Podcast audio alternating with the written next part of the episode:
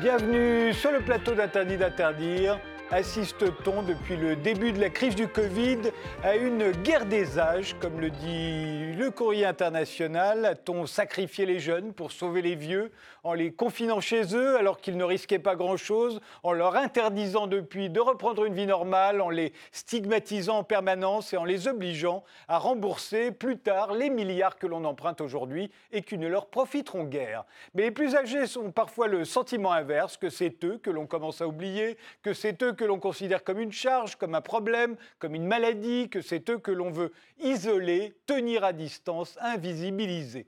Alors pour en débattre, nous avons invité André Comte-Sponville, qui est philosophe. Vous venez de publier euh, un dictionnaire amoureux de Montaigne, où l'on revisite euh, un philosophe qui a beaucoup à dire sur notre époque, y compris sur le Covid-19, puisqu'il a connu la peste, il était médecin et maire de Bordeaux à ce moment-là. Quant à vous, euh, André Consponville, à 68 ans, vous semblez beaucoup plus préoccupé par le sort de la jeunesse que la moyenne des gens. Sacrifier les jeunes à la santé des vieux, c'est une aberration, avez-vous dit. Ça me donne envie de pleurer. À ce point-là? Oui, parce que je suis père de famille. C'est vrai, j'ai 68 ans, je fais partie des, groupes à risque. Euh, mais j'ai trouvé, moi j'ai respecté le confinement et je ne l'ai jamais condamné mais je me suis étonné, inquiété que personne ne parle du sort des jeunes, parce que d'évidence, la crise économique où nous sommes maintenant allait peser essentiellement sur eux, la dette va peser sur eux, et quand je vois que maintenant, en plus, on leur reproche de sortir, de voir leurs copains ou de faire la fête, je trouve la situation euh, proprement scandaleuse qu'on soigne les personnes âgées, qu'on soigne les malades en général, et les personnes âgées s'agissant du Covid en particulier, bien sûr, mais il faut aussi se soucier des jeunes. Et encore une fois, le père de famille que je suis se fait plus de soucis pour l'avenir de ses enfants que pour ma santé de presque septuagénaire. Michel Billet, euh, vous êtes euh, sociologue euh, spécialisé dans les questions de vieillesse et de handicap. Vous êtes le président de l'Union nationale des instances et offices de retraités et personnes âgées. Vous êtes également membre du comité scientifique de l'Observatoire de l'agisme.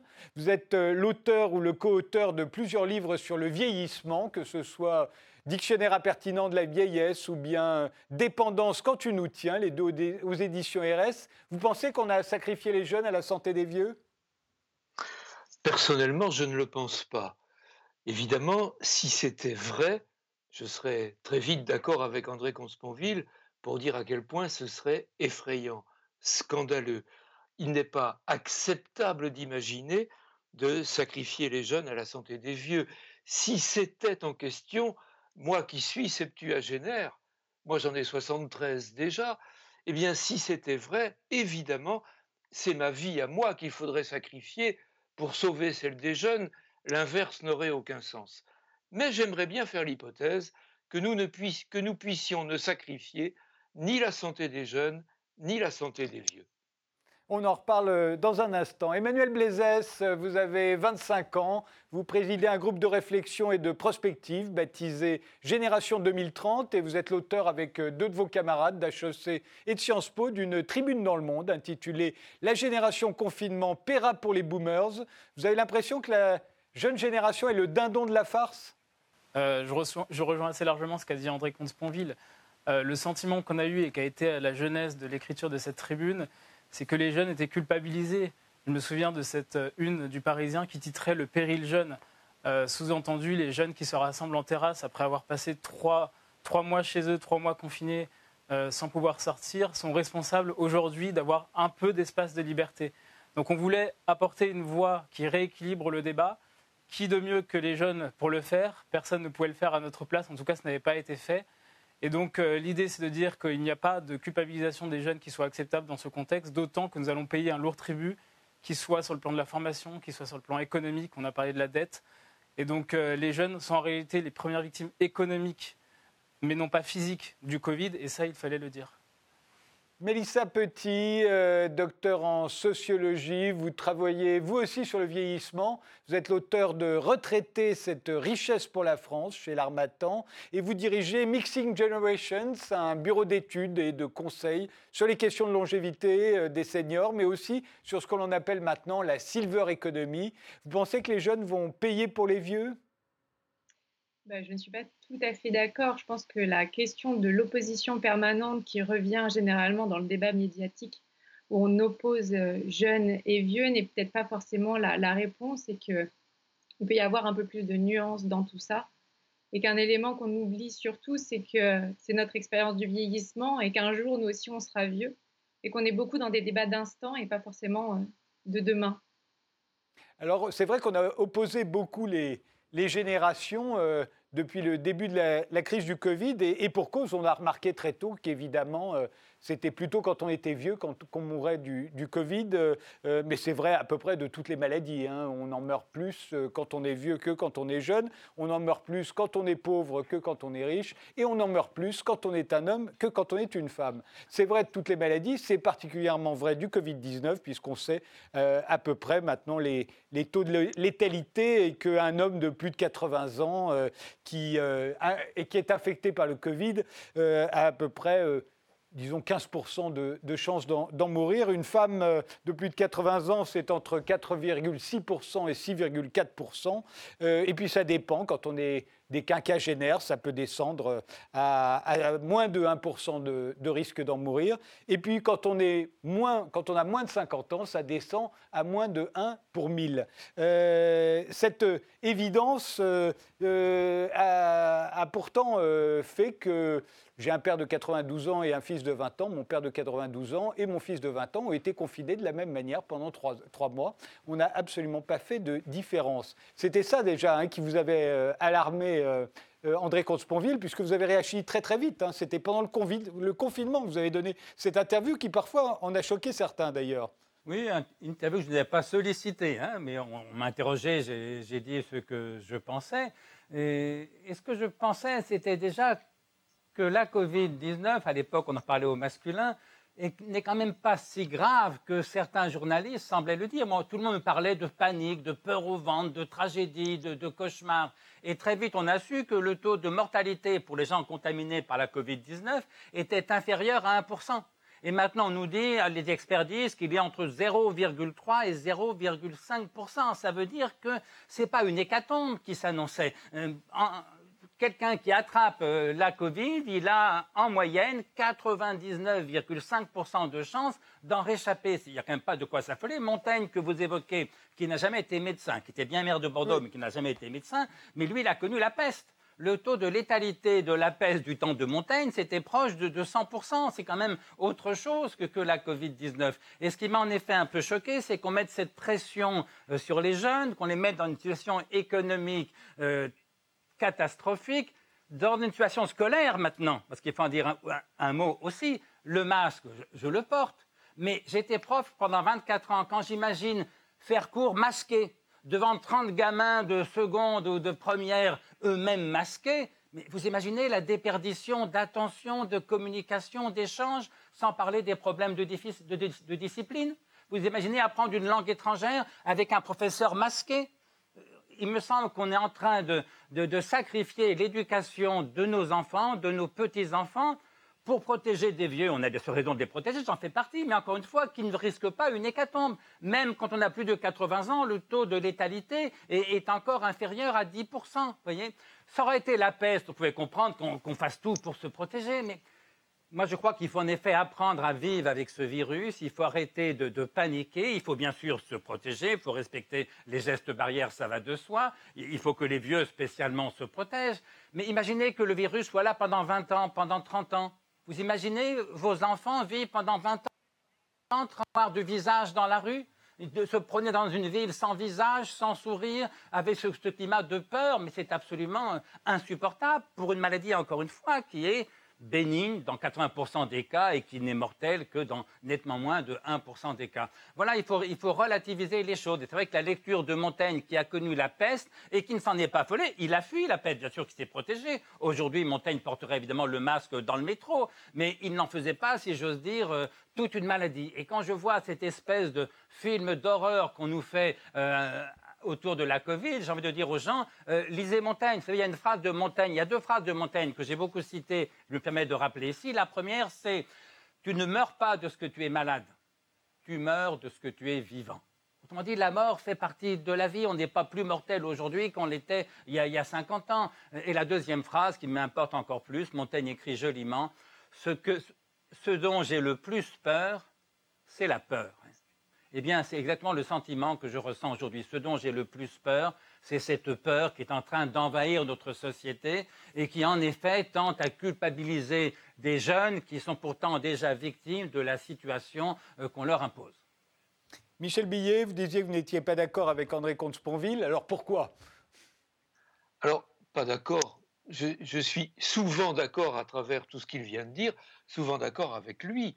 J'ajouterais plus précisément, euh, deux ou trois choses, c'est que de la même manière que les réactions euh, vis-à-vis des jeunes sont démesurées, absurdes dans un certain nombre de situations, elles sont démesurées et absurdes vis-à-vis des plus vieux, euh, accueillis en EHPAD par exemple, euh, vieux que l'on va, auxquels on va interdire des visites, couper de leur famille, etc., qui vont mourir dans un isolement, et j'oserais dire dans un enfermement scandaleux, d'accord?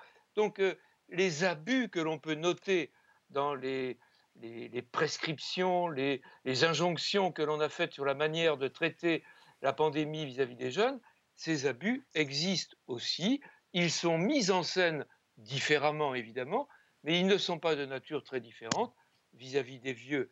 C'est pour ça que j'aimerais que l'on essaie de ne pas opposer jeunes et vieux, mais qu'à chaque fois, on essaie de se poser la question, comment pourrait-on inventer une réponse pertinente qui, au-delà d'un confinement, peut être nécessaire et encore, en tout cas, qui ne transformerait pas ce confinement en isolement et qui ne transformerait pas cet isolement en enfermement, ce qui est malheureusement le cas pour les plus âgés de nos concitoyens très souvent. André Cosponville, vous voulez ajouter quelque chose? Oui, pour dire que je suis absolument d'accord avec ce qui vient d'être dit. Euh, ma belle-mère est morte euh, dans un EHPAD pendant le confinement, non pas du Covid, semble-t-il. Euh, elle n'avait pas vu ses enfants depuis cinq semaines. Elle est morte seule. C'est une horreur. Alors, là encore, ça ne condamne pas forcément le, le confinement. Je ne suis pas expert, ce n'est pas à moi de trancher là-dessus, mais je m'étonne qu'on en ait si peu parlé, que ça a été une évidence pour tout le monde. Il faut confiner, il faut fermer les EHPAD, comme si une femme euh, qui meurt seule, euh, ça n'est pas un problème au moins aussi grave que le risque pour ses enfants éventuellement de lui transmettre une maladie euh, mortelle dans 0,5% des cas. Vous voyez il s'agit en effet pas, c'est pas tout la lutte des âges. Hein, on va pas plaquer le modèle de la lutte des classes sur, la lutte des âges. Il n'y a pas du tout de, de contradiction de ce point de vue. Il faut à la fois s'occuper des vieux, et vous avez raison, monsieur de rappeler que les EHPAD, très souvent, sont des lieux de privation de liberté. Hein, le, responsable qui s'occupe des lieux de privation de liberté il y a quelques années avait demandé à pouvoir se saisir des EHPAD. Il a raison. Alors, ça ne retire rien au formidable travail que font les gens qui travaillent dans les EHPAD, qui font un métier très difficile et qui souvent le font très bien. Mais rappelons que beaucoup de gens qui sont dans les EHPAD, ils sont contre leur volonté. Et si en plus on interdit à leurs proches de venir les voir, il y a une amputation de liberté qui devient quand même euh, tout à fait inquiétante, voyez. Et donc de ce point de vue, euh, le confinement était fait pour protéger la santé des plus vieux, mais il a nuit aussi à beaucoup de, ces vieillards, si vous voulez. Et, donc il faut qu'on apprenne, qu'on réfléchisse à tout ça. On ne va pas trancher le débat ce soir, mais euh, je crois que dans l'approche du confinement, un, on n'a pas osé assez parler d'économie. J'étais, je crois, le premier à dire attention, le confinement, ça va coûter atrocement cher. Ce sont les jeunes qui vont en payer le coût on m'objectait que je voulais protéger le grand capital plutôt que la santé des vieux. Alors à ce niveau de polémique, évidemment, le débat devient difficile. Chacun sait que la crise, ce n'est pas le grand capital qui en souffre le plus, c'est évidemment les plus pauvres, et en l'occurrence euh, les, jeunes. Et puis j'ai dit aussi, attention de, ne pas amputer nos libertés, euh, ce que j'appelle l'ordre sanitaire. Au fond, il y a une tentation chez certains qui consiste à dire... Euh, la santé, c'est le plus important, et donc la liberté, ça vient après. Si on, réduit la liberté, euh, c'est pas grave. Non, non, moi je tiens à la santé, mais je tiens aussi à, mes libertés. Et il faut arriver à tenir bon sur les deux et pas se précipiter dans cette évidence que dès que la maladie est là, tout s'arrête et seule la santé compte. On, reviendra sur les, conséquences économiques hein, pour euh, la jeune génération dans la deuxième partie de cette émission. Euh, Emmanuel Blezès, euh, sur la situation qui a été faite à votre génération et, aux plus jeunes depuis le, début de la crise du Covid, je le disais, vous avez été confinés exactement comme les plus âgés, qui eux risquaient bien plus en contactant la maladie que vous. Et depuis la sortie euh, depuis le déconfinement, on sait bien que ce sont les jeunes qu'on stigmatise en permanence. Ça a commencé quasiment le premier jour. Ils ont eu la mauvaise idée de se rassembler au bord du canal Saint-Martin. Il n'y avait plus de café d'ouvert, il n'y avait plus rien. On leur a envoyé la police quand même. Euh, comment l'avez-vous vécu, vous, en général? Euh, alors, je voudrais d'abord lever un, malentendu. Il ne s'agit pas d'opposer les générations. ce, serait, ce, serait, vraiment déplacé de notre part. Au contraire, il s'agit de rééquilibrer le débat en disant que nous sommes attachés à la solidarité intergénérationnelle, dans la mesure où en France, la solidarité internationale n'est pas simplement une question économique, c'est aussi une question euh, fondamentale dans notre socle républicain. C'est ce qui permet aux jeunes et aux plus âgés de, tenir ensemble au sein d'une même nation. Donc il s'agit simplement d'équilibrer le débat et non pas d'opposer. Donc euh, sortons peut-être de ce manichéisme, ce n'est pas, notre volonté. Ensuite, sur le confinement, euh, les, les, jeunes se sont confinés, mais parce qu'ils pensaient effectivement qu'il fallait protéger les plus âgés. Ils l'ont fait avec volonté. Et il y a une part de fierté dans cette génération de se dire que nous nous sommes confinés, nous avons sacrifié une partie de notre liberté pour protéger les plus âgés. Donc il n'y a pas de, sujet euh, à ce niveau-là. Ce qui, ce qui, a alerté euh, notre, euh, ce qui nous a indignés, c'est le discours qui a suivi le confinement. C'était le déconfinement.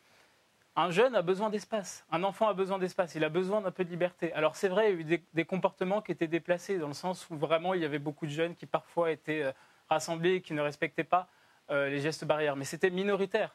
Dans l'extrême majorité des cas, les jeunes ont respecté les gestes barrières, ont respecté les distances. Lorsqu'ils se sont rassemblés, c'était à l'air libre. À l'air libre, là, on sait qu'à l'air libre, le virus, euh, le virus circule moins. Voilà, donc il ne faut pas généraliser. Euh, simplement, il faut euh, avoir, un regard, euh, avoir un regard nuancé. Et d'ailleurs, c'est intéressant parce que votre émission s'appelle Interdit d'interdire. C'est un slogan de mai 68. La génération de mes parents, c'est la génération de 68 qui revendiquait l'interdiction d'interdire, qui revendiquait la, possibilité de jouir sans entrave. Alors, cette jeunesse-là n'est pas une jeunesse qui, jouit sans entrave, ce n'est pas une jeunesse qui demande qu'on interdise d'interdire, c'est une jeunesse qui simplement demande à se réunir de temps en temps en respectant les distances à l'air libre. Il me semble qu'il n'y a rien de bien méchant là-dedans.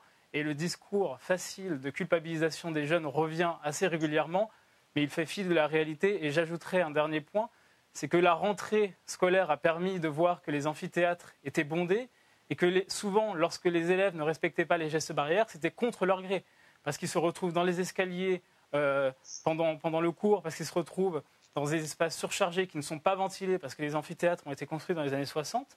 Donc lorsqu'ils ne respectent pas les gestes barrières, c'est contre leur gré. Donc il faut voilà, avoir un, regard nuancé. Les jeunes sont responsables. Le discours d'irresponsabilité des jeunes me semble dépassé et un peu caricatural. De même, on a pu constater qu'il y a eu un certain nombre de manifestations contre le port du masque, en Allemagne d'abord, puis dans d'autres pays, y compris en France. Euh, c'était plutôt des gens âgés qui manifestaient. C'était pratiquement jamais des jeunes. Euh, Mélissa Petit oui, en, effet, je pense qu'on voit bien que la question des libertés, de la sécurité ou de la prise de risque, c'est quelque chose qui transcende les âges. C'est-à-dire qu'on le voit, hein, ce que disait euh, André Comte-Spanville sur les, jeunes, la formation ou même euh, Emmanuel, eh bien, on le revoit aussi sur la question du télétravail ou du travail en présentiel avec ce port du masque, et même mmh. avec euh, ce qui se passe dans les EHPAD ou même à domicile. Donc, est-ce qu'on a envie, c'est dans quelle société veut-on vivre? Dans une société qui accepte de prendre des risques, dans une société qui va être trop sécuritaire et donc se positionner en enlevant des libertés, c'est un vrai débat de société. Et juste, j'aimerais revenir sur, quelques points. Pour moi, on n'a pas forcément protégé les vieux, on a cherché à protéger la vie. Parce qu'on avait probablement peur d'une mort et qu'on a peur de mourir et on a peur aussi de, vieillir. Donc, la question, c'était est-ce qu'on a posé aux plus âgés, que ce soit en EHPAD ou à domicile, la question de comment voulait-il vivre ce confinement, comment veut-il vivre le post-confinement. C'est aussi des sujets qu'on met un peu de côté. Aujourd'hui, beaucoup d'associations de retraités euh, s'arrêtent parce que euh, les mesures sont trop strictes pour pouvoir envisager des distanciations, des ports du masque, etc. Donc, comment on arrive à recréer aussi des possibilités, au même titre que pour Emmanuel et pour les jeunes qui ont envie de circuler, eh bien, les vieux aussi ont envie de garder leur mobilité et être dans l'espace public parce qu'ils le sont de toute façon peu et de plus en, invisibilisés. Et j'aurais juste deux derniers éléments. On parle des vieux et des jeunes comme des catégories homogènes. Or, on voit bien qu'il y a des différences à la fois de classe sociale, de genre, de rapport à nos vulnérabilités et au rapport au territoire, etc., qui font que ces catégories sont hétérogènes. Et ce que posait aussi juste Emmanuel euh, à la fin, c'est ce, cet élément de solidarité. En effet, nos politiques publiques depuis 1945 ont été basées sur de la solidarité entre les générations ou entre les classes sociales. Est-ce qu'il faut ou pas repenser des modèles C'est aussi, je dirais, euh, une discussion à avoir dans cette question de la société dans laquelle on veut vivre aujourd'hui, sécurité, liberté ou prise de risque. Euh, de toute façon, comme on vit dans un système où on mutualise les risques, au fond, c'est toujours ceux qui risquent le moins qui payent pour ceux qui risquent le plus. Euh, André Consponville, ceux qui risquent le moins d'avoir un cancer du poumon parce qu'ils ne fument pas, payent pour ceux qui fument et risquent le plus d'avoir un cancer du poumon. C'est le règle, c'est la base même de la sécurité sociale. Oui, c'est l'idée de, solidarité hein, qui n'est pas toujours moralement aussi satisfaisante qu'on le voudrait pour les raisons que vous évoquez mais qui vaut mieux que le chacun pour soi. Hein. Je ne pense pas que vous souhaitiez qu'on laisse les fumeurs euh, mourir sans soin, ni qu'on les laisse payer seuls le coût de, leur traitement. Parce que là, c'est la fin de la solidarité. Et donc, au fond, c'est la fin de, de, la vie sociale telle que nous la connaissons et telle que nous la voulons. Donc oui, la solidarité est une chose évidemment très importante, y compris la solidarité intergénérationnelle. Mais attention, s'agissant de la solidarité intergénérationnelle, qui est bien sûr très importante, on la voit dans le, système des retraites, les actifs payent pour les, pour les retraités, très bien. Mais on oublie toujours de dire que traditionnellement, cette solidarité intergénérationnelle, elle est orientée, elle est asymétrique. C'est-à-dire qu'au fond, les parents se sacrifient pour leurs enfants, bien plus évidemment que les enfants ne sacrifient pour leurs parents. Et c'est très bien n'importe quel père, n'importe quelle mère, n'importe quel grand-père ou grand-mère donnerait sa vie sans hésiter pour ses enfants ou ses petits-enfants. Lequel d'entre nous accepterait que ses enfants ou ses petits-enfants compromettent leur vie pour la nôtre? Mais personne, bien sûr, ça serait totalement inacceptable, voyez. Et donc, je crois qu'il faut garder aussi je dirais, cet enracinement anthropologique. Il est normal que les parents se dévouent pour leurs enfants plus que les enfants pour leurs parents. Ça ne veut pas dire que les enfants ne s'occupent pas de leurs parents quand ils seront vieux. Et on sait tous que, en gros, on le fait, vous voyez. Mais ce qui m'a choqué euh, dans la période actuelle, mais déjà depuis quelques années, c'est comme le système de santé. Vous l'avez dit, c'est les vieux qui sont malades. C'est pas de leur faute, mais c'est comme ça. Mais donc c'est les vieux qui coûtent cher.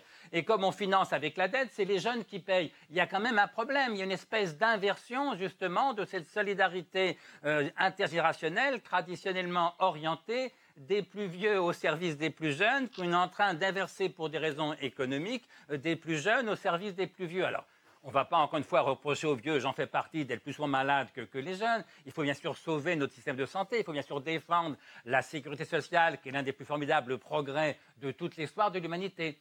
Mais il ne faut pas en rajouter perpétuellement dans l'accablement des jeunes et surtout pas dans leur culpabilisation. Et puis il faut aussi s'interroger sur un certain discours euh, médical j'ai vu un appel de, plusieurs médecins, pas le conseil scientifique, euh, mais qui en gros disait, en fait, disait littéralement, il faut siffler la fin de la récréation. Mais c'est quoi ce discours? Qu'est-ce que c'est que cette infantilisation? Pour qui nous prennent-ils? Pour qui se prennent-ils? Nous ne sommes pas des enfants, nous ne sommes pas leurs élèves, ce ne sont pas nos professeurs. De quel droit prétendent-ils siffler la fin de la récréation? Nous sommes des citoyens, et les médecins sont citoyens au même titre que les autres, et pas plus. Alors qu'on demande l'avis des experts, des scientifiques, il va de soi euh, qu'ils ont une information à donner. Mais ce ne sont pas les experts qui gouvernent, c'est le peuple français par la médiation de ses représentants. Et ce que j'ai appelé le pan médicaliste, c'est-à-dire tout délégué à la médecine, c'est un danger pour notre démocratie. Parce que, d'ailleurs, on l'a vu, je vais vous dire, au moment du confinement, moi j'étais un peu réservé, je savais bien que ça allait poser des problèmes énormes. Et j'ai voulu faire comme conseiller Raymond Aron. Je me suis demandé qu'est-ce que je ferais à la place de Macron? Eh bien, je vais vous dire, ce qui m'a le plus effrayé, c'est que je me suis dit, honnêtement, j'aurais fait la même chose. Pas du tout parce que je pensais que le confinement, c'était la meilleure solution. En vérité, je n'en savais rien. Et encore aujourd'hui, je n'en sais trop rien. Mais parce qu'il y avait une telle pression médiatique, médicale, avec 15 médecins qui parlaient tous les soirs à la télé, au journal du 20h, du 20h et puis une telle peur dans la population que finalement nos gouvernants n'avaient plus aucune marge de manœuvre. La pression médicale, médiatique était telle qu'ils n'avaient plus le choix. Et ça, c'est dangereux pour les démocraties, parce qu'au fond, là encore, ce n'est pas les médecins qui gouvernent, ce n'est pas les experts qui gouvernent, c'est surtout pas la peur qui doit gouverner. Et je crois qu'il faut redonner à la politique en général, c'est-à-dire à nous tous en tant que citoyens d'abord, mais aussi à nos élus, redonner à la politique sa part d'autonomie. Et j'ai crié casse-cou quand j'ai eu le sentiment que ce pan médicalisme envahissant était en train de réduire l'autonomie du politique. On fait une pause, on reprend ce débat juste après.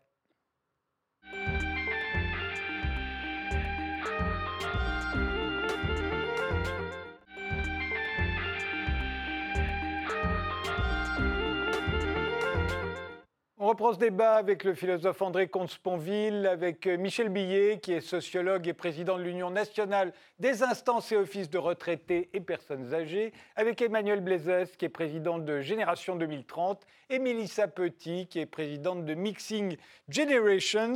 Alors, euh, on vient d'entendre André Comte-Sponville euh, évoquer cette phrase qui effectivement m'avait frappé aussi, il est temps de siffler la fin de la récréation. On voyait bien hein, à ce moment-là que c'était à la fois euh, bah, les médecins qui se, qui, se protègent et qui disent attendez, on ne veut pas revivre ce qu'on a vécu au mois de mars, mais c'était aussi une manière de parler à la jeunesse et de lui dire euh, euh, vous ne pouvez pas reprendre une vie normale, vous n'en avez pas le droit, vous risquez de mettre en danger des gens plus fragiles que vous, donc grosso modo, rentrez chez vous, mettez un masque, tenez vos distances et ne croyez pas que vous allez pouvoir reprendre comme ça une vie normale. On a même vu fleurir de plus en plus euh, ce slogan, pas toujours très connu, mais amusant, euh, Old Lives Matter.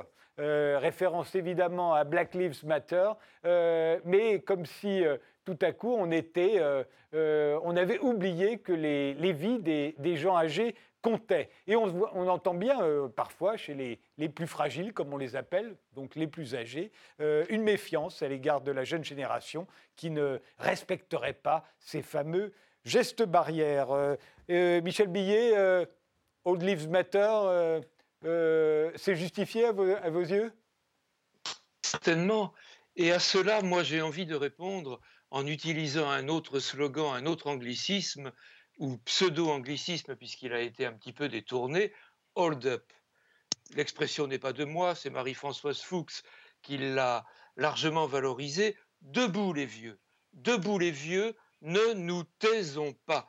Le pire serait que on ferme la gueule des jeunes parce qu'ils sont jeunes et qu'on ferme la gueule des vieux parce qu'ils sont vieux. Et là, on aura tous perdu là où chacun croit essayer de gagner quelque chose. Debout les vieux, le moment est venu de parler, de dire d'où nous venons. Comment voulez-vous qu'on ne reproche pas à des jeunes adolescents de croire que la vie commence avec eux si nous, les vieux, nous ne leur avons jamais raconté d'où nous venons? Il faut donc absolument que ces générations qui se succèdent se parlent, s'écoutent, se rencontrent, se transmettent. Sans cela, évidemment, nous allons à une catastrophe de guerre des générations, de sacrifice des uns ou des autres, qui est d'ailleurs un leitmotiv assez, assez effrayant et récurrent. Depuis très longtemps, on se demande si la génération qui, qui avait 20 ans en 1914, évidemment, elle a été la génération sacrifiée, mais celle qui avait 20 ans en 1939, elle a été la génération sacrifiée, celle qui a fait la, la guerre d'Algérie, génération sacrifiée, en 1999, il y a un rappeur français qui s'appelle Roff qui a exactement, qui donne ce titre à une de ses chansons, à un de ses textes, que franchement, moi, je n'apprécie pas spécialement, n'empêche que, voilà. Donc, il y a tout le temps, pour une génération, la possibilité, la question, le doute de se dire, et si nous étions la génération sacrifiée? Mais si les jeunes, si la génération qui a 20 ans regarde ceux qui en ont 70 en se disant, eux, ces boomers, ils ont eu tout et nous, nous n'avons rien, nous n'aurons rien, évidemment, ils se trompent. Non, les vieux n'ont pas tout eu.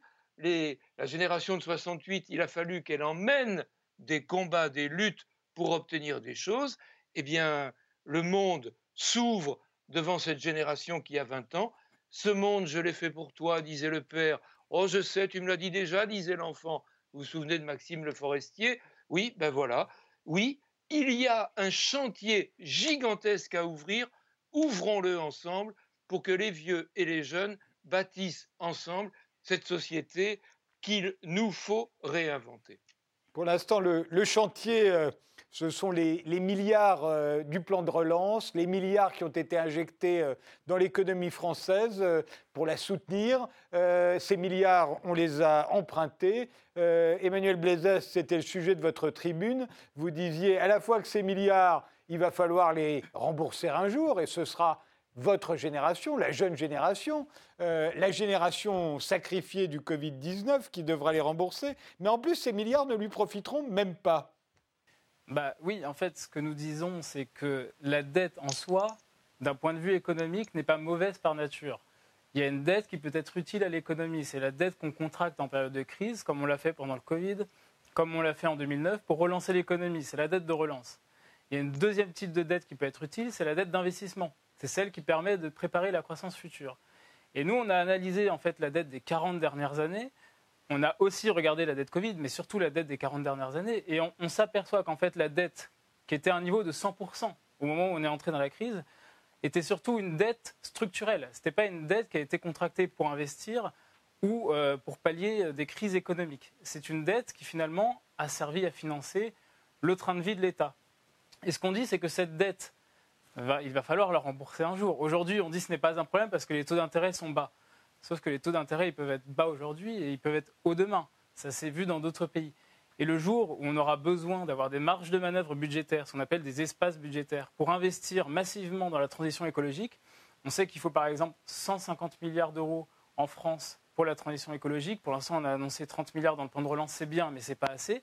Bah, quand on aura besoin d'investir, on aura des boulets aux pieds parce qu'on justement on n'aura plus les marges de manœuvre budgétaires pour le faire, parce qu'on va entrer dans ce grand défi dont, vous parliez, euh, monsieur, ce grand défi, ce, grand défi pour l'avenir, ce grand défi écologique, un, défi de reconstruction, et nous n'aurons pas les moyens, les moyens pour agir. Donc c'est à la fois un motif d'inquiétude, et également un motif euh, qui nous pousse à vouloir agir, à vouloir nous engager. Il y a dans la jeunesse aujourd'hui non pas un désespoir, mais une volonté de s'engager résolument pour changer les choses.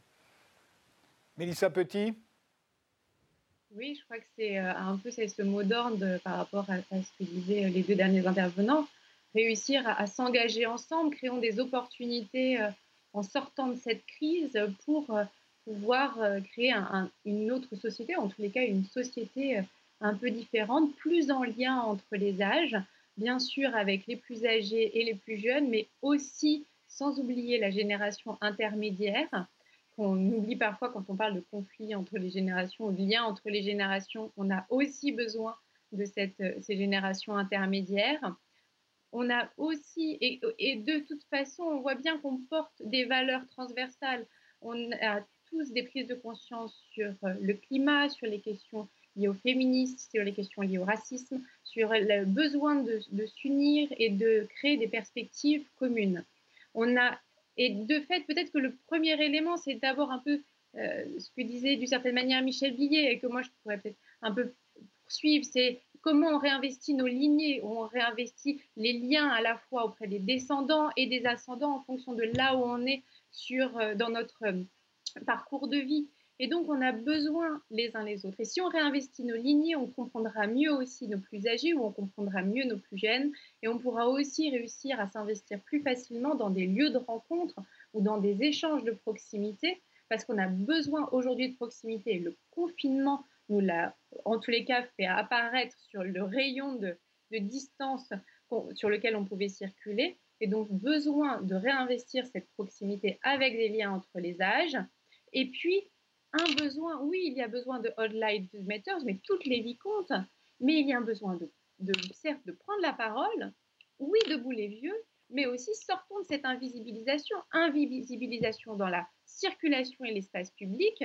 Il n'y a pas que les individus qui doivent faire des choses, il y a aussi, par exemple, besoin de trottoirs peut-être plus importants, il y a besoin de mobilité et aussi d'assises qui ont été longuement supprimés, de pouvoir mettre des feux où on puisse voir combien de temps on peut circuler pour pouvoir être dans cet espace, pour pouvoir être vu et donc pour pouvoir derrière pouvoir parler. Alors, je ne voudrais pas avoir l'air d'être, comme souvent les médias, de vouloir absolument opposer les, jeunes et les vieux. Euh, néanmoins, on voit bien euh, depuis le début du Covid que, effectivement, et, de la crise euh, économique qui, qui s'en sort, une crise que nous avons totalement provoquée, euh, en arrêtant, en mettant l'économie sur pause pour confiner la moitié de la population du globe, euh, on voit bien que ce sont les jeunes qui en ont été les premières victimes. Je parle dans un pays comme le nôtre, hein, bien entendu. Ce sont eux qui ont perdu leur travail, ce sont eux qui sont les moins indemnisés pour tout ce qu'ils ont perdu pendant cette crise, ce sont eux qu'on a confinés quand ils ne couraient quasiment aucun risque euh, en, contractant la maladie. Ce sont eux qu'on stigmatise pour leur comportement aujourd'hui. Et en plus, c'est vrai, nous empruntons de l'argent qui ne va pas leur être tellement euh, redistribué. En tout cas, ce n'est pas eux qui en profiteront le plus. Euh, c'est à ça que vous pensiez. ah, Michel Billet veut intervenir, sinon. Allez-y, Michel Billet. tout ça m'amène à dire attention, quand on emploie l'expression les jeunes paieront pour les boomers. Non, les jeunes ne paieront pas pour les boomers. Les jeunes paieront, bien sûr, pour la société française tout entière, et même pour la société européenne et au-delà, tout entière. Ce n'est pas toutes ces décisions que vous évoquez là, ce n'est pas les vieux qui les ont demandées, n'est-ce pas? Ce ne sont pas les boomers qui ont voulu que la société s'arrête, qu'on emprunte, que ceci, que cela. Non, non, non, c'est pas les boomers, ils n'en sont pas responsables, ils en sont autant victimes que les plus jeunes. Attention à cela, autrement, on va marcher sur la tête, à mon avis. Alors, réponse d'Emmanuel de, parce que c'est lui, après tout, qui a employé cette expression, et je vous donnerai la parole après, euh, André Comte-Sponville. Non, alors quand, on dit les, boomers, on, vise plutôt une époque, mais pas forcément des personnes en particulier. Euh, il n'y a pas de volonté d'opposer là-dessus. Euh, simplement, il faut distinguer. Le débat ne se situe pas sur le même plan pour les jeunes et les plus âgés. alors c'est vrai que ces catégories sont un peu floues, mais bon, disons les jeunes et les plus âgés. Les jeunes sont les premières victimes économiques, les plus âgés sont les premières victimes physiques. Alors c'est très complexe, et on l'a dit, pour nos décideurs de concilier ces deux intérêts qui sont contradictoires. Mais vous l'avez dit, les premières victimes économiques, ce sont les plus jeunes. J'ai beaucoup d'exemples d'amis qui, ont perdu, euh, qui ont perdu leur emploi pendant, pendant cette période. Il y a un jeune sur six qui a perdu son emploi pendant, depuis le début de la crise. Pourquoi? Parce que les entreprises, elles font l'ajustement sur les contrats courts, les CDD. Or, les contrats courts, c'est essentiellement des jeunes. Aux États-Unis, on n'a pas encore les chiffres pour la France, mais aux États-Unis, vous avez maintenant 52% des jeunes qui vivent chez leurs parents, les 18-29 ans. C'est 5 points de plus qu'au début de la crise. Euh, il y a également ceux qui rentrent sur le marché de l'emploi. Il y a 700 000 jeunes qui rentrent sur le marché de l'emploi. 700 000 jeunes, c'est exactement le chiffre d'emplois qui ont été détruits depuis le début de la crise. Donc vous avez potentiellement 1,4 million de, chômeurs. Euh, donc il ne s'agit pas d'opposer, mais simplement situer le débat, qui est complexe évidemment, parce que les intérêts sont contradictoires, et c'est aussi la difficulté de cette crise qui, qui, dépasse tout le monde. Mais les victimes économiques sont essentiellement les jeunes. Lorsque vous êtes à la retraite, vous n'avez pas votre niveau de vie économique ne change pas. Il n'y a pas d'évolution. Oh. Lorsque vous êtes un jeune actif, votre niveau de vie évolue si vous perdez votre emploi. Voilà ce que nous disons. Une femme retraitée sur deux vivant seule aujourd'hui en France, une femme retraitée sur deux est au seuil de pauvreté. Vous vous rendez compte? Alors, il y a beaucoup à dire. Oui, mais je veux dire que ça, c'était déjà le cas avant la crise. C'était déjà le cas avant la crise. Bien sûr. C'est un autre problème. Ce n'est pas le fait de la crise. Et ça, je suis d'accord avec vous. Euh, mais c'était le cas avant la crise. André C'est pas lié à la crise Covid. Oui, écoutez, moi, je suis d'accord avec beaucoup de, choses qui ont été dites, mais je me méfie un peu des discours quand même trop consensuels. D'abord, une observation. S'il y a une génération qui n'a pas été sacrifiée, c'est bien celle des baby boomers. Hein, parce qu'on n'a pas connu la guerre d'Algérie, euh, on, a connu mai 68, n'était pas du malheur, on a eu la pilule pour notre sexualité, c'était en plus avant le, sida, et maintenant on a le Viagra pour euh, agrémenter notre vieillesse. Donc, s'il y a une génération qui n'est pas à plaindre, c'est la mienne. Et il ne faut pas mettre de ce point de vue toutes les générations sur le même plan. Ce qui arrive à nos jeunes gens est une catastrophe. Quand je vois des reportages, il l'a rappelé, 700 000 jeunes qui ont fini leurs études en juin ou en juillet dernier. Et qui arrivent sur un marché du travail sinistré. Mais effectivement, ça me donne envie de pleurer. Combien de mois, combien d'années de, chômage? Et puis, il y a autre chose qu'il faut dire. Moi, j'ai choqué en disant deux choses. La première, c'est, un, n'oublions pas de parler d'économie. Parce que la, misère tue aussi. La faim tue davantage et plus vite que, que la maladie. Et deux, j'ai dit, évidemment, tous les êtres humains sont égaux en droit et en dignité, quel que soit leur âge, ça va de soi. Mais toutes les morts ne se valent pas. Parce qu'il est quand même plus triste de mourir à 20 ou 30 ans que de mourir à 68 ans, c'est mon âge, ou à 81 ans, c'est l'âge moyen des décès euh, de, de la Covid-19. Parce qu'on présente aussi comme une catastrophe le fait que les gens meurent, mais il y a un moment où il faut bien malgré tout mourir. ils meurent de la Covid peut-être trois ans ou dix ans plus tôt, c'est très triste, et sauvons tous ceux qu'on peut sauver, bien sûr, voyez, mais on ne peut pas mettre sur le même plan une vie de 20 ou, 30 ans dans sa difficulté, et puis notre vie qui avons bien vécu, on espère que ça va durer encore plusieurs années, voyez, mais euh, je crois que c'est important d'oser le dire. Voyez toutes les morts ne se valent pas. Il est plus triste de mourir à 20 ou 30 ans qu'à 68 ou, ou, 90 ans. Imaginez que la Covid-19 euh, tue en moyenne les gens à 95 ans. Ça changerait quand même les choses. Imaginez à l'inverse qu'elle les tue en moyenne à 30 ans, comme la grippe espagnole. Parce que la grippe espagnole, qui a fait 50 millions de morts en 1914-1918, avait un pic de mortalité entre 30 et 40 ans. Ce n'est pas du tout la même chose. Et, et donc cette Covid-19, 1, elle n'est pas si grave que ça. Le taux de létalité est entre 0,3 et 0,5% Je ne me lasserai pas de le répéter. Mais deux, elle a le bon goût de tuer plutôt des gens qui ont plus de 65 ans et pour la moitié d'entre eux qui ont plus de 85 ans. Et, donc, on ne peut quand même pas écraser nos jeunes gens euh, pour protéger la santé de, nos octogénaires. Il y a un moment où il faut arrêter. Et plutôt, moi j'ai envie de dire qu'on arrête d'embêter euh, nos jeunes gens. Euh, moi je dis à mes enfants, profitez de la vie. Protégez-vous, soyez prudents, faites pas n'importe quoi, mais surtout ne renoncez à aucun plaisir pour protéger ma santé. Ma santé à moi, je m'en charge. Si je veux rester confiné chez moi, me cloîtrer dans mon appartement, j'en suis libre, mais j'ai quand même pas demandé à mes enfants de renoncer à sortir, à danser, à faire du sport, sous prétexte que leur papa est devenu un peu fragile. Je trouve ce, discours-là profondément choquant. Ce n'est pas celui qui a été tenu par nos co-intervenants, mais c'est celui qui s'est entendu tenu par plusieurs personnes à la télévision. Et donc voilà, moi je dis, priorité aux jeunes. Quand j'ai entendu Macron dire la priorité, au, moment, au début du confinement, Macron disait la priorité des priorités, c'est de protéger les plus vulnérables. Oui, c'est vrai en temps de crise sanitaire aiguë. Autrement dit, en mars ou en avril, quand il y avait des centaines de morts ou des milliers de morts euh, chaque jour. Et maintenant, il faut apprendre, comme dit à nouveau, comme dit maintenant Macron à juste titre, il faut apprendre à vivre euh, avec le virus. On ne va pas faire pendant 20 ou 30 ans notre prière absolue de protéger les plus vieux d'entre nous. Et encore une fois, je peux le dire parce que j'en fais partie. Moi, avec mes 68 ans, en tant que père de famille, en tant que futur grand-père, j'ai envie de dire, sur le long terme, la priorité des priorités, c'est les jeunes en général et les enfants en particulier. André Consponville, euh, euh, ce que vous venez de dire euh, et que vous aviez dit auparavant, vous êtes quasiment le seul à le dire à la télévision. Il faut quand même faut quand même le savoir. Ce sont des choses qu'on entend dans la vie courante. On entend des gens de votre âge qui disent ça. Mais à la télévision, jamais. Jamais. À la télévision, il faut dire au contraire, c'est la grande messe. Ce que j'appelle le règne ce que j'appelle le sanitairement correct. Comme le politiquement correct, il y a des choses qu'on n'a pas le droit de dire, avec lesquelles, au fond, tout le monde est d'accord. Parce que quand je dis qu'il est plus triste euh, de mourir à 30 ans qu'à 68 ans, personne ne dit le contraire. Oui, mais c'est choquant de le dire. Et bien, moi, je crois que ce sanitairement correct est dangereux parce qu'il risque de nous mener justement à un ordre sanitaire qui est beaucoup plus grave. Parce que le sanitairement correct, c'est des choses qu'on n'a pas le droit de dire. Euh, l'ordre sanitaire, c'est des choses qu'on n'a pas le droit de faire.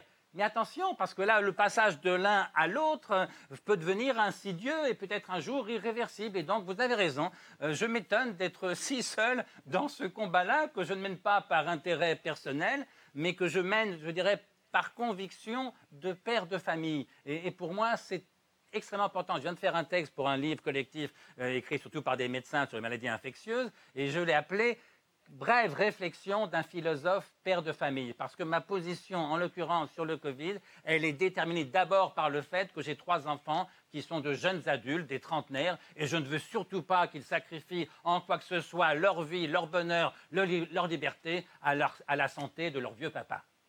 Mélissa Petit, vous êtes d'accord? Oui.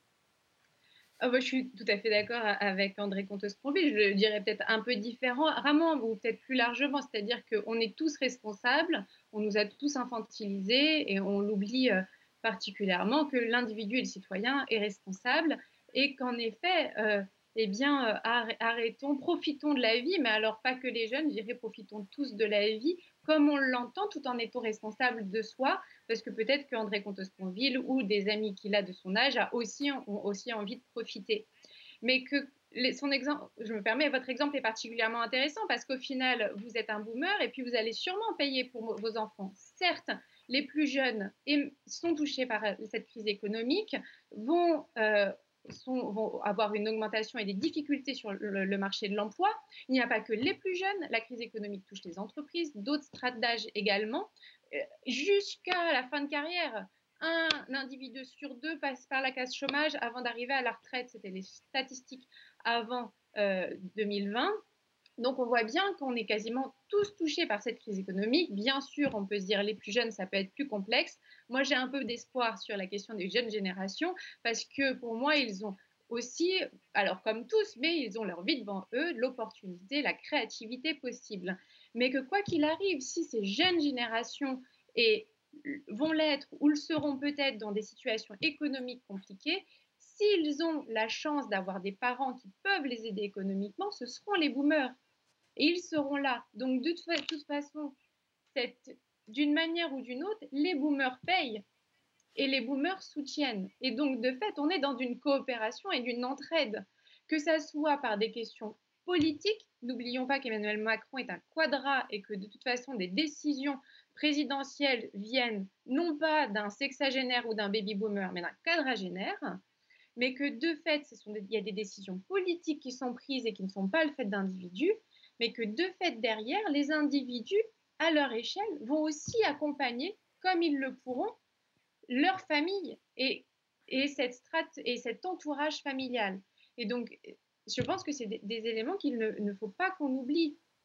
Et, et, je reviens aussi sur cette perspective du long terme. Euh, on a aussi, on est beaucoup dans l'instant. Je comprends qu'on ait beaucoup de mal à se projeter dans un monde incertain, mais que malgré tout, comment on arrive aussi à créer de l'espoir, ça veut dire aussi créer des opportunités qu'on n'a peut-être pas encore en tête aujourd'hui, mais qui seront aussi des nouveaux modèles pour demain.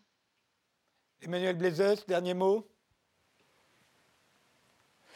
euh, Non, non, je suis d'accord, mais simplement, je pense que cette crise du Covid a mis sur, la place publique cette question de la solidarité intergénérationnelle. Il faudrait ouvrir le débat plus largement sur d'autres questions. Euh, par exemple, la question des retraites. On va vers un vieillissement de la population une inversion de la pyramide des âges. Voilà, il y a un système de retraite qui devra être payé par les générations futures. Comment on fait pour le financer, sachant qu'on aura 1,5 cotisants pour un retraité en 2030 Comment on fait pour le financer? C'est une question. Une autre question, par exemple, celle du patrimoine, la transmission du patrimoine. On a une génération qui s'est fortement enrichie dans les années 1990 et 2000 parce que le patrimoine a pris, euh, a pris, beaucoup, de, a pris beaucoup de valeur. Donc il y a cette question de la transmission du patrimoine, sachant qu'il se fait beaucoup plus tard dans la vie, donc il y a une inégalité générationnelle sur ce plan-là. Il ne s'agit pas, encore une fois, d'opposer, mais simplement de voir que la solidarité intergénérationnelle doit aller dans les deux sens. On l'a fait, ça doit aller également dans l'autre sens, et c'est un débat qu'on doit ouvrir pour l'avenir. Ensuite, je, vais dans le sens de Mélissa Petit. Je pense que ce qui compte, c'est ce qu'on fait pour l'avenir. Une période de crise, l'étymologie nous le rappelle. Crise, ça vient de crisis, c'est la décision. Donc c'est le moment où on décide, on prend des choix pour, euh, on prend des décisions pour l'avenir. Donc il y a un monde à réinventer. Je crois que la jeunesse, de ce point de vue-là, est une jeunesse très engagée. C'est une jeunesse qui, l'a démontré sur la question climatique notamment. Donc euh, il faut être optimiste sur l'avenir et euh, ça se fera évidemment en étant unis et pas en étant opposés les uns aux autres. Michel Billet Alors, deux mots.